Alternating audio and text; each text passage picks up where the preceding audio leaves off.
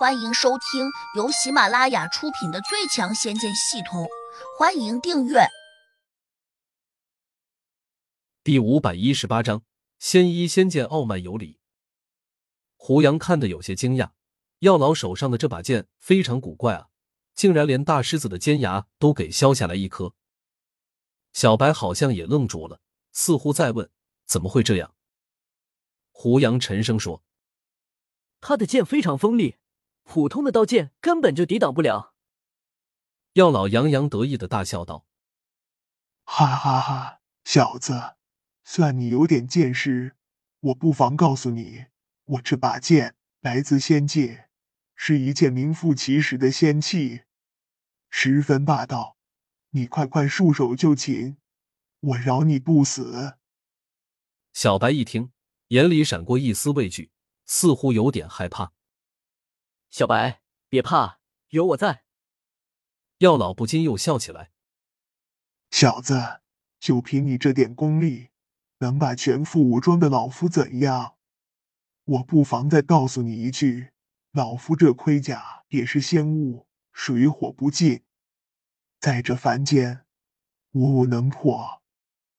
胡杨刚才已经看出来了，小白刚才冲上去咬药老时。起码在他这身盔甲上咬了十次，却没有咬破一丝一毫，说明这盔甲十分霸道。现在听他这样说，胡杨才又证实了自己想法，这盔甲果然是仙物。远处，南岭寿翁等人已经从声音上听出药老来了，他大声叫喊：“药老，你赶快把我们带出去吧！这些凶兽太可怕了。”我们根本抵挡不了。药老吃了声：“一群废物，老夫现在没空管你们。”南岭寿翁急道：“药老，我们可都是奉你的命令进来办事的，现在遇到了麻烦，你怎么能见死不救呢？”药老哼了声，喝道：“闭嘴，好好待着。”你们能不能出去？要看老夫心情好不好。南岭寿翁心里堵得慌，却又不敢继续和药老争辩。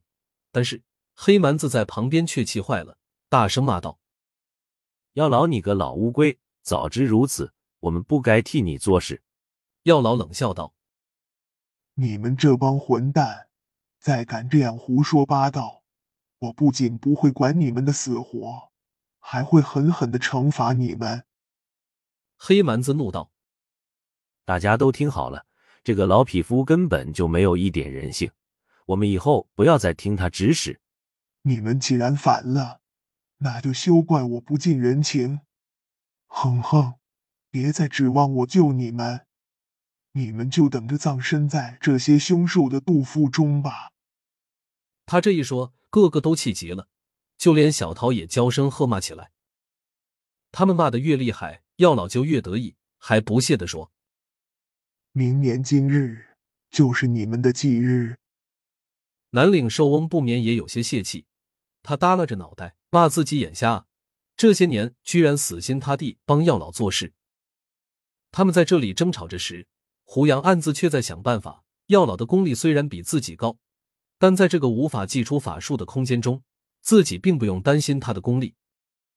现在，唯一需要提防的，却是药老手上那把仙剑。另外，即使自己能够用剑砍到他身上，也断断不能对他构成任何伤害，因为这家伙身上穿着一件无物能破的仙甲。难道他的仙甲真的就没有破绽吗？胡杨眼珠转了转，忽然想到一个词语：隔山打牛。这仙甲再怎么厉害。但他能把砸下去的大力给卸掉吗？脑中闪过这个念头后，胡杨马上取出通灵宝珠。这件法宝可以随意变换，不知变一把重锤出来，能否挡住药老手上的仙剑？正想到这里时，药老已经转过身来了。他拿剑指着胡杨，大声喝道：“把杜玉儿交给我，我可饶你不死。”要想带走杜玉儿。先问问我手上的家伙答不答应。说着，他摊开了手掌，上面出现了一个闪着微微光芒的珠子。药老轻视道：“就算你手上拿着一个炸弹，也不能把老夫怎样。这不是炸弹，是一把剑。胡杨淡淡的回了一句。药老一怔，下意识的再看了一眼，跟着就哈哈大笑起来。小子，你想扰乱老夫的心性吧？你以为扰乱得了吗？区区一个小炸弹，就想拿下来对付老夫的仙甲？小子，你不觉得自己想多了吗？这真是一把剑，药老，你老了，老眼昏花，看不清楚，我也不怪你。药老还想大笑，谁知这时他突然看见胡杨手上的珠子不见了，取而代之的竟真是一把银光闪闪的长剑。哼，你不过是把刚才那个小炸弹放回了注物戒指，然后趁我不注意。换了把长剑出来哄我。废话少说，先吃我一剑。胡杨拿下这长剑，坚定的走向了药老。杜玉儿急忙提醒说：“胡杨，你别冲动，你打不过他的。”另一边，南岭寿翁也叫了起来：“胡真人，他手上拿着仙剑，你切不可拿鸡蛋去碰石头。”胡杨看了南岭寿翁那边一眼，突然转头对小白说了一句：“叫他们暂时不要进攻，等我命令。”小白嗷的叫了一声，立刻答应，跟着便冲远处那些凶兽又怪叫起来。刚才还凶相毕露的凶兽们，听到小白的叫唤后，居然全都坐了下来，眼神还变得温和了许多。众人都不知道是怎么回事，均觉得有些奇怪。不过此时，他们更关心胡杨和药老的争斗，而且大家已经改变了想法，突然希望胡杨把药老给狠狠的教训一番。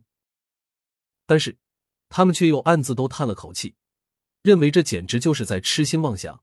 毕竟药老手上拿着一把厉害的仙剑，无物不破；胡杨拿一把凡间普通的兵器，哪能给药老带来威胁？大家甚至还担心胡杨被药老砍成两半。药老不屑的瞅着胡杨，拿着长剑轻蔑的冲他挑了两下。你放马过来，我只守不攻，让你三招。胡杨冷着脸，没再说话，举着剑便用力劈斩了下去。等到胡杨的剑快临近时，药老才轻描淡写的挥剑迎上。本集已播讲完毕，请订阅专辑，下集精彩继续。